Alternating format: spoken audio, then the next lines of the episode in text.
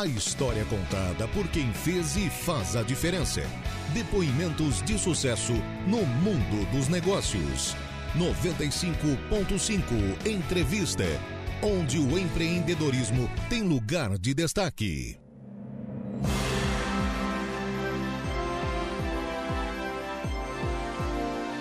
Olá, sejam todos muito bem-vindos. Hoje é dia 7 de dezembro de 2023 e está entrando no ar pela sua Rádio Arananguá mais uma edição do programa 95.5 Entrevista, onde o empreendedorismo tem lugar de destaque. Nosso convidado de hoje é natural de Maruí, na região de Laguna. Filho de pescador e homem do campo, ele desde os oito anos já trabalhava na agricultura e pescando para ajudar no sustento da família. Aos 13 anos se mudou para Criciúma e com 14 começou a trabalhar no Angelone. Mas foi aos 16 que ingressou no ramo, no qual se especializou e que atua até os dias de hoje. Ele começou a trabalhar com o cunhado, que era proprietário de uma ótica, e ali aprendeu a profissão. Quando tinha 18 anos, se casou com Sônia. Mesmo sendo caçula da família, sempre dava toda a assistência necessária aos pais através do fruto do seu trabalho. Após um tempo, foi para Porto Alegre em busca do seu sonho, conseguir o diploma de ótico. Na capital gaúcha, atuou na Ótica Rangel e em seguida foi transferido para uma filial em Gramado, onde nasceram seus dois filhos, o Júnior e a Gabriela. Depois de tanta experiência adquirida, acabou comprando uma ótica em Arananguá e virou empreendedor. Nosso convidado de hoje é Maureci Rodrigues, proprietário de ótica respeitada e admirada aqui em Aranaguá e que recebe o seu sobrenome. Maureci, seja muito bem-vindo, um prazer recebê-lo. Muito obrigado, boa tarde, Gregório. É um prazer é todo meu, né? Acho que essa é um quadro fantástico e que que oportuniza, né, as pessoas aqui da nossa cidade, os que são filhos daqui também os que a, a, nossa querida Arananguá adotaram, né, de contar um pouquinho da sua história, né? Eu tenho acompanhado realmente, é muito bacana. Obrigado, obrigado. Vamos começar lá pela infância, então. Achei muito interessante o, o pai, a agricultura, ali também a pesca, e tu já desde os oito anos ali já batalhando e auxiliando. Conta um pouquinho para nós lá da, da tua infância lá em Maruí. É, foi uma infância assim, é, a gente era uma família bastante humilde, né? Família de pescadores, meu pai. Então eu sou a minha origem é marisqueiro, na verdade. Sim. E, e Maruí o que predominava na pesca era o camarão, né? É até hoje, na verdade, né? Em menos proporção, é, com mais escassez, digamos assim, porque é, aí muita gente também pescando e consumindo, né? mas naquela época é, dava muito camarão. E a pesca do camarão mais é à noite, né? Isso. Tem aquelas pescas de, lá nós chamamos o nome popular de coca, né? Coca de arrastro. Hoje tem a, o aviãozinho que eles falam que fica armado lá Hoje é uma pescaria mais moderna também. O pescador vai lá, é, quando começa a anoitecer, arma aquele aviãozinho dele, deixa lá e de manhã vai lá buscar o camarão, né? Naquela época não, a gente tinha que pular na água e arrastar, por isso chamava coca de arrasto. Uhum.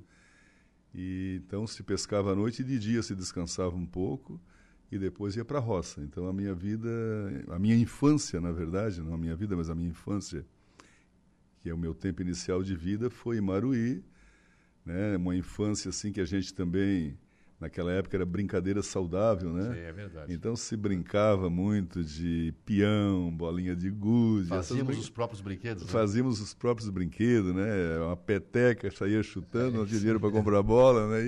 E, então era muito divertido também. Mas como a gente era uma família humilde, também foi muito sofrido, muito trabalhoso, né? Como você contou na introdução. Até os 13 anos assim foi duro.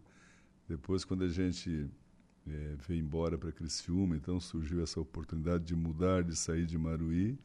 Aí as coisas começaram a melhorar um pouco. Mas lá na minha época de garoto, para ter uma ideia, era a famosa lamparina de querosene, aquela, sim, né? Sim, sim, sim. A pamboca, né? Que é o nome, o nome popular, né? E, eu lembro muito bem, nossa, minha mãe dava, a gente não tinha, não existia essa questão de água encanada, de chuveiro. Tomava banho, era, não tinha aquele famoso aguidal, uhum. é, redondo, assim, grande, e ali a mãe banhava a gente todo dia antes de dormir, né?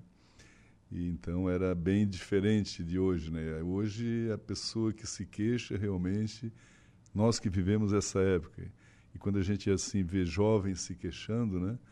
É, não, não, não tem sentido. É né? uma dependência do celular, da energia. É, hoje é muito tranquilo. Hoje você tem em casa. Puxa, na minha casa hoje os meus filhos, eles têm todos em casa. Tem lava, lava, lavadora de roupa, uhum. né? lavadora de louça, secadora de louça, né?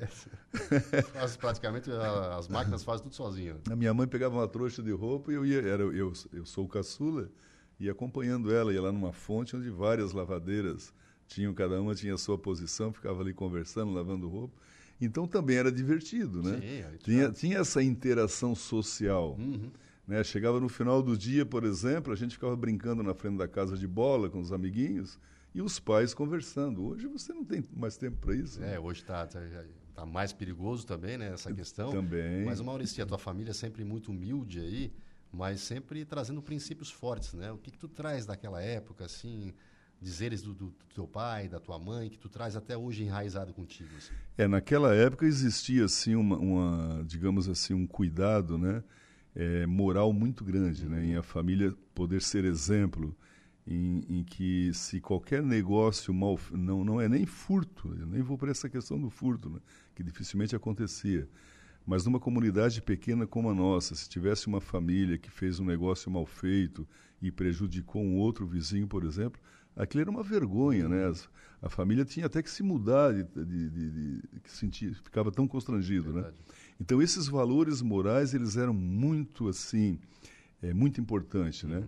Eu lembro muito bem que quando eu comecei a. Nós, nós morávamos num bairro lá chamado Prainha, né?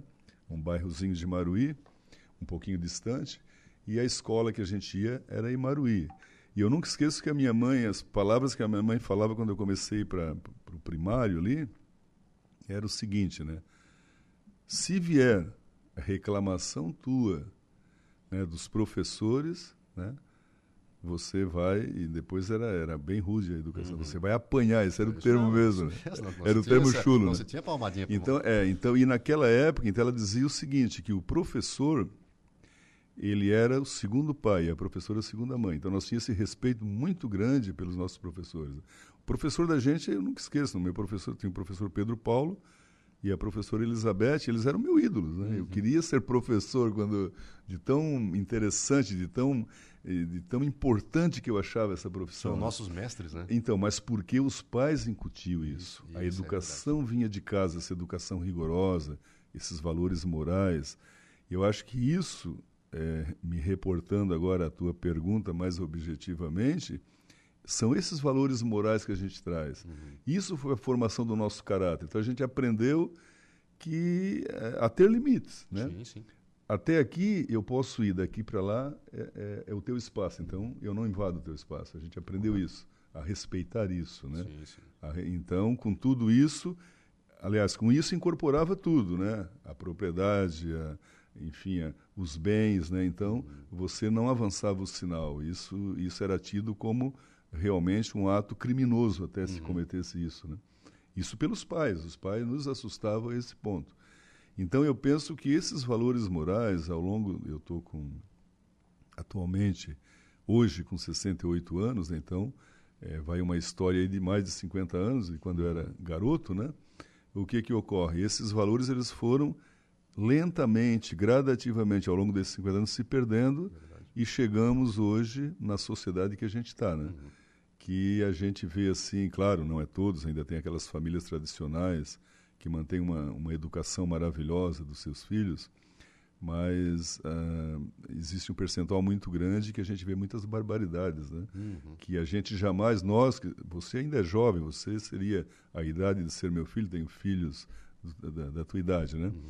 Mas na minha idade, eu tenho certeza, quem vem daquela época está meio assustado com a situação de hoje. É, não, é bem, tá bem diferente. Assim, eu, eu sou é, marido de uma, uma, professora e eu vejo a educação que as crianças têm ou a falta dela hoje em dia no colégio. É, o que tu falou tem, tem toda tem todo o fundamento. O, os meus pais me ensinaram realmente. Isso vem de, de, de casa mesmo, né? Me ensinaram a educação com o mestre sempre, né? O professor tem razão. Entendeu? E hoje Exatamente. a gente vê que está deturpada essa questão. Exato. Em 86, quando eu cheguei em Araranguá, é, meus filhos estudavam aqui no, no, no colégio Castro Alves, né? uhum. né? E eu fui chamado pela diretora um dia, né, com um filho meu que estudava ali, né? E daí ela ela falou, me chamou lá e chamou ele também, né? Então, então ela falou: "Não, é assim, ó, ele não é mal educado, mas ele tem assim, ele ele tem assim o poder de de dentro da sala de aula desconcentrar os coleguinhas, né? Sim. Tal, então ela contou ali e tal, e aí, aí finalizou, daí ela, aí ela perguntou, o que, que o senhor acha, o que, que o senhor me diz, né?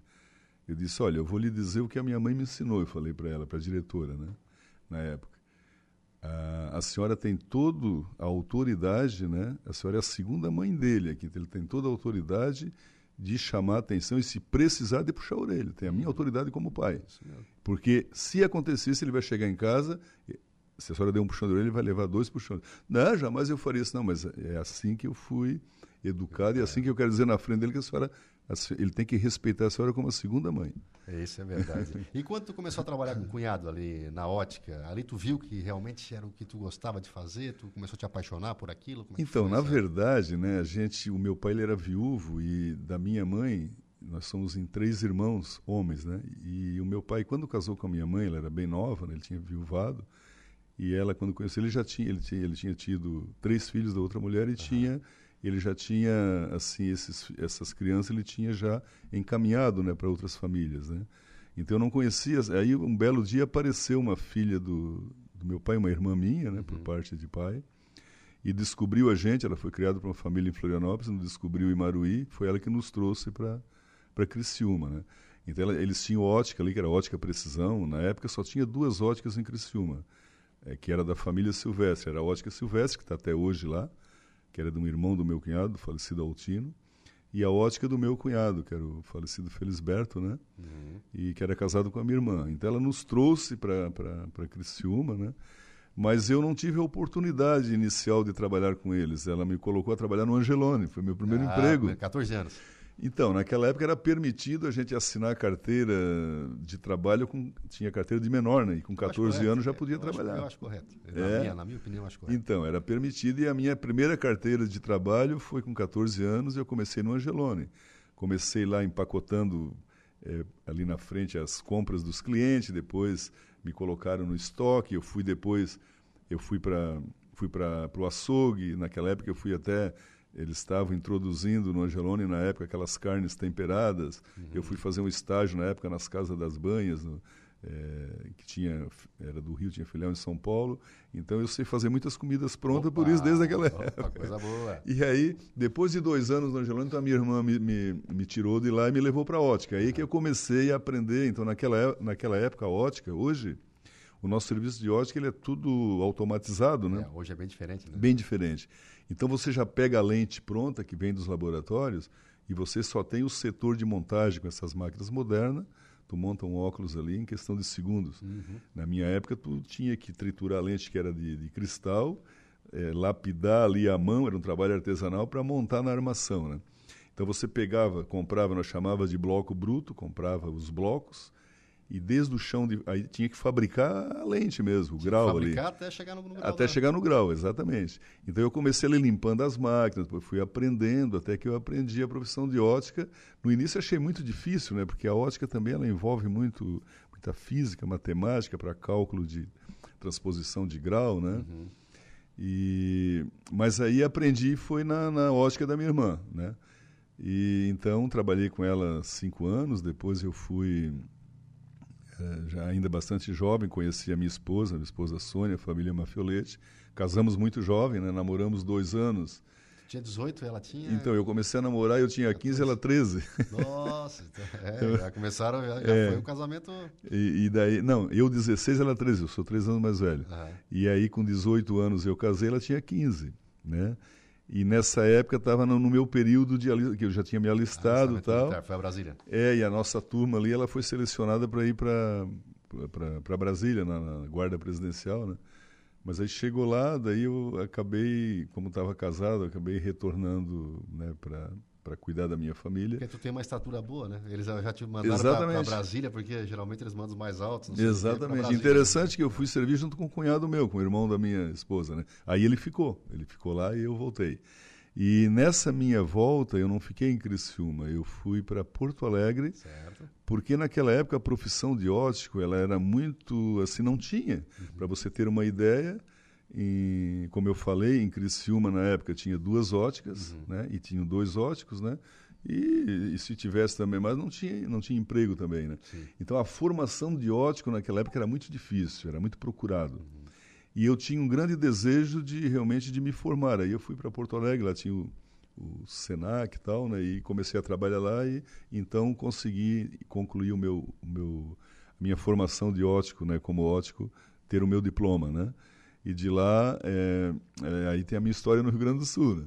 Aí tu foi a, a Gramado. Exatamente. Capítulo as... especial da tua vida. É, então, exatamente. A ótica, as óticas Rangel tinha várias lojas em Porto Alegre. E o meu ex-patrão, que era o seu Tito Rangel, hoje é falecido, ele tinha uma casa de, de, de, de veraneio lá em, em Gramado, né? Hum.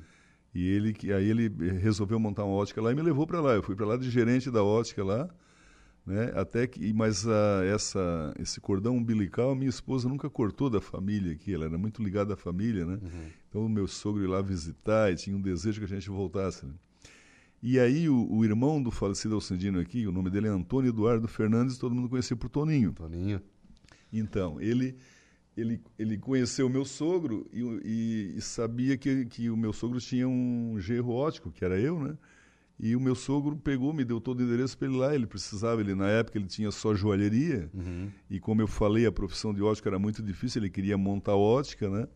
Foi lá e me, me achou, me fez uma proposta, eu acabei vindo para Imbituba. Ali eu me tornei, eu montei a ótica para ele, a, fiz toda a listagem das máquinas que tinha que comprar. Então ali eu era, eu de, atendia, vendia o óculos para ele e fazia as lentes e entregava, né? Então fazia tudo. Faz tudo. É.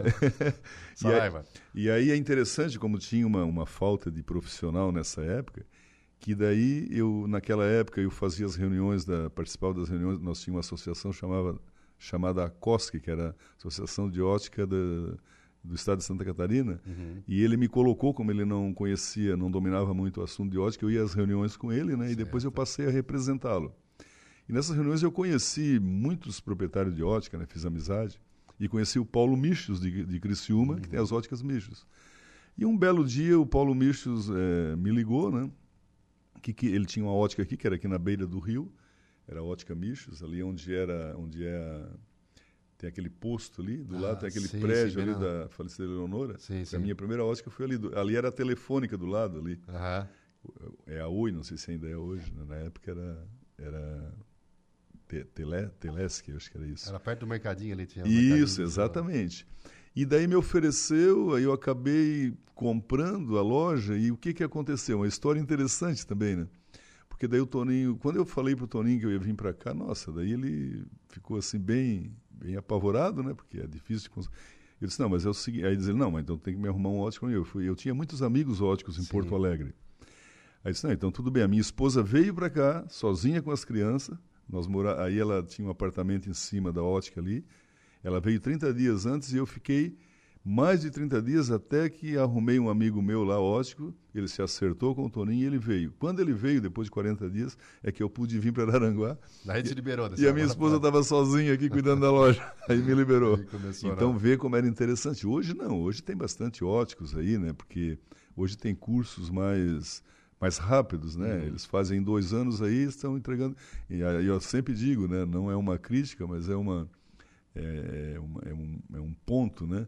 né, na nossa profissão, que é o seguinte: tem, por exemplo, o meu filho, que você conhece, o Maureca, é, é formado em ótica, o Tiago é formado em ótica, eu tenho uma filha que mora em Criciúma que também tirou o diploma de ótica, porque daí o que, que acontece? Você fazia o curso, tirava o diploma para abrir uma ótica. Uhum. Mas, eh, por exemplo, eu mesmo na família tenho fo pessoa formada em ótica que não sabe montar um óculos, como é o caso da minha filha. Certo. Né? Agora, aquele ótico mesmo, que vem lá do chão de fábrica, como a gente era na época, uhum. né? e que sabe tudo de uma lente, né? como é que é, tem o conhecimento realmente Sim. e a prática junto. Porque não adianta, Praticamente um artesão. Né? É, não adianta tu aprender só a teoria. Né? Então, esses óticos antigos, eles eram realmente, eh, vou dizer assim, é, tinha que respeitar, porque ele olhava o teu óculos assim, já sabia onde é que tinha que mexer. Pô, o teu óculos está torto aqui, está uhum. Tá desfocado, tem que, né?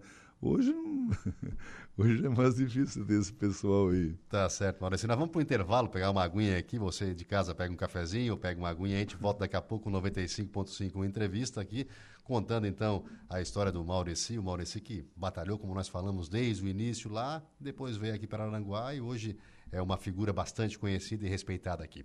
A gente volta em instantes.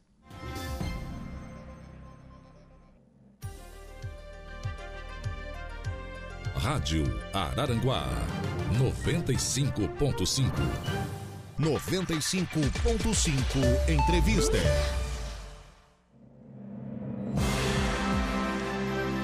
Estamos de volta com o nosso 95.5 entrevista. Agora são 4 horas e 43 minutos e hoje recebendo Maurici Rodrigues, nosso empreendedor aí que vem contar um pouco da sua história. Mas Maurici, eu quero aliar aí a história de empreendedor com a parte política também. Como é que tu entrou na parte política? Como é que tu conheceu esse meio e como é que tu, é, tu te adapta a isso?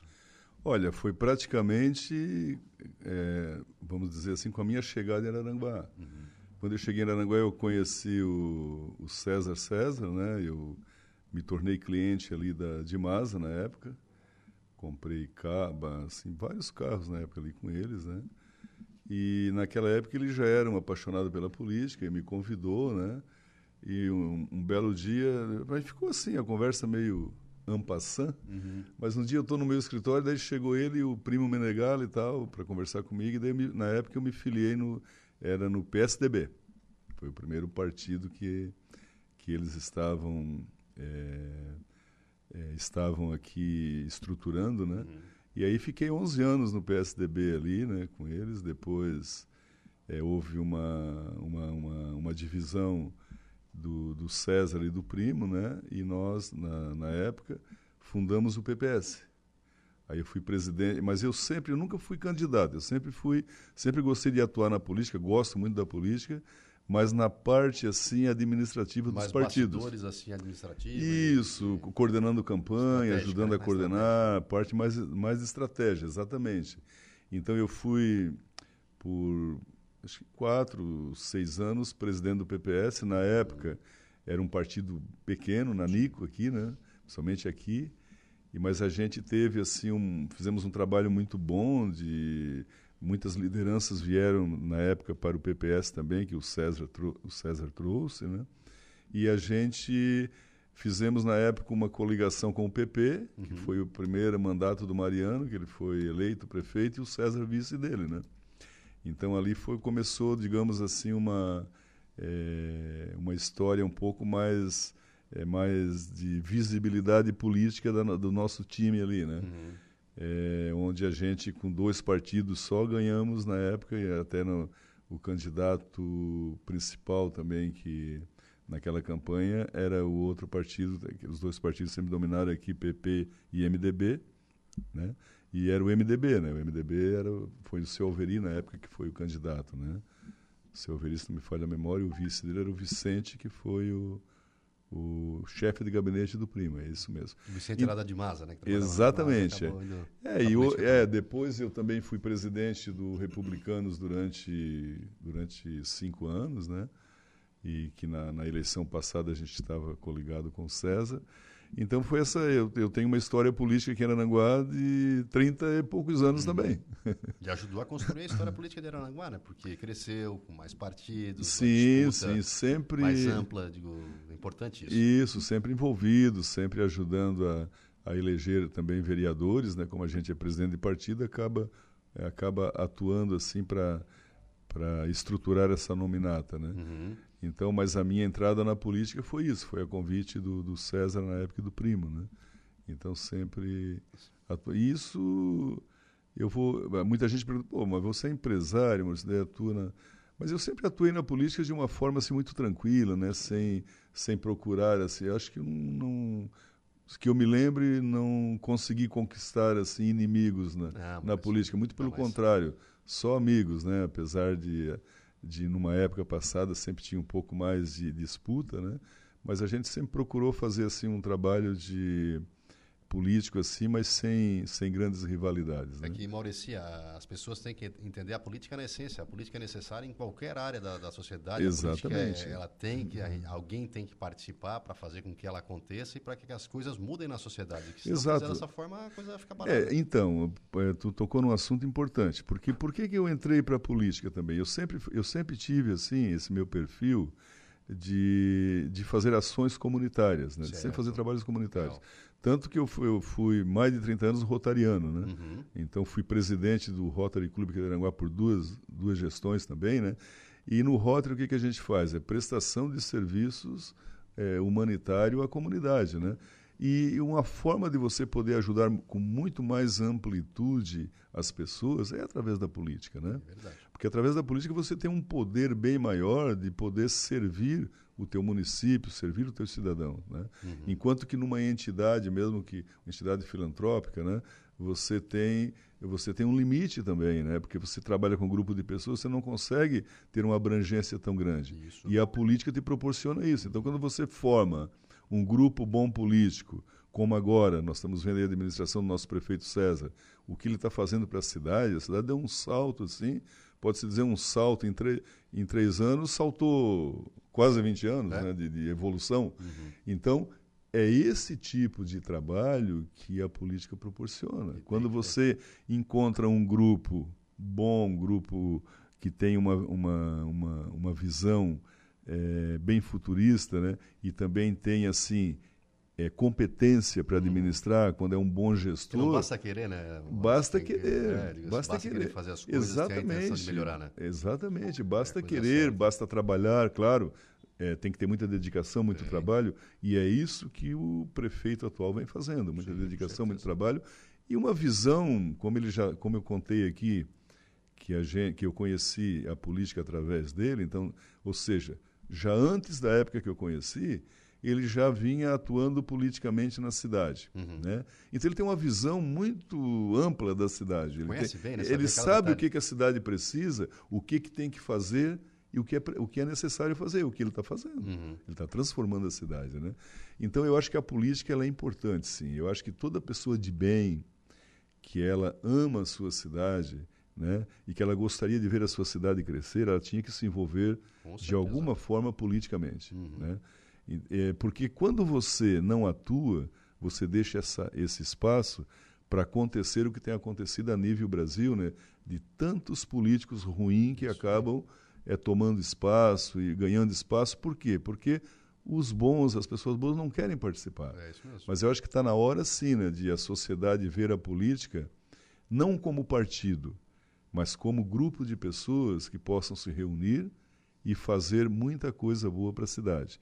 Então, hoje o eleitor já está pensando assim, ele já está olhando é, é, o candidato não é mais o que partido o candidato pertence. É, ele analisa bem o perfil do candidato, Exatamente, candidato e as propostas né, hoje. Então isso é uma coisa boa. Eu acho que mesmo. eu acho que isso é um amadurecimento do nosso eleitorado, né, de olhar realmente em quem que ele vai votar, uhum. quem é aquela pessoa. Nós estamos aqui no teu programa contando histórias de vida. Isso mesmo. Não é verdade?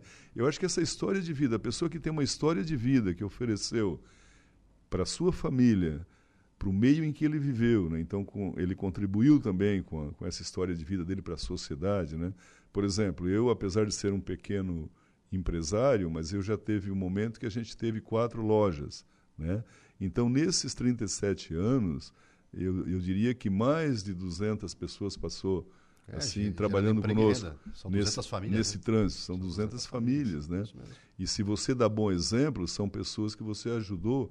Eu tive funcionário que uma vez numa confraternização né ela falou: Puxa vida, eu formei as minhas filhas aqui trabalhando com vocês. Que legal isso. Todas fizeram faculdade e eu trabalhando aqui. Então, isso é muito importante. Uhum. Então, é essas pessoas com história, né, e que tem várias, tem muitas, na nossa cidade aqui, tem pessoas assim fantásticas que ajudaram a construir e a fazer a cidade crescer, é que a gente deve realmente, quando essas pessoas põem o nome à disposição, a gente deve fazer essa avaliação positiva. É verdade. Isso é importante. Então a gente vai para um breve intervalo, mas daqui a pouco a gente vai falar sobre mudança de endereço, né? Temos mudança de endereço. Temos mudança é, de endereço, aí, né? exatamente. Daqui a mudança pouco vamos trazer para os nossos ouvintes aqui, então. É um instante só, já estamos voltando. Rádio Araranguá. A informação em primeiro lugar.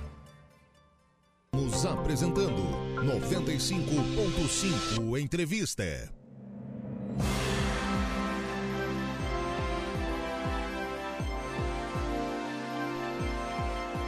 Dois minutinhos para as 5 horas, estamos de volta com o nosso 95.5 entrevista, no finalzinho aqui, mas com um recado para dar, né, Maurício? Maurício, teremos mudança aí de endereço, conta para nós essa novidade da, da joalheria ótica Rodrigues aí. Exatamente, a gente teve muitos anos aqui, na primeiro na esquina, aqui em frente ao Banco do Brasil, né? É, ali era um prédio antigo, depois o proprietário ali desmanchou e hoje é uma farmácia. Aí mudamos para o lado ali, né, onde estamos 11 anos, mas agora, como a gente vinha falando, que a nossa cidade está passando por transformações, Isso né? Mesmo.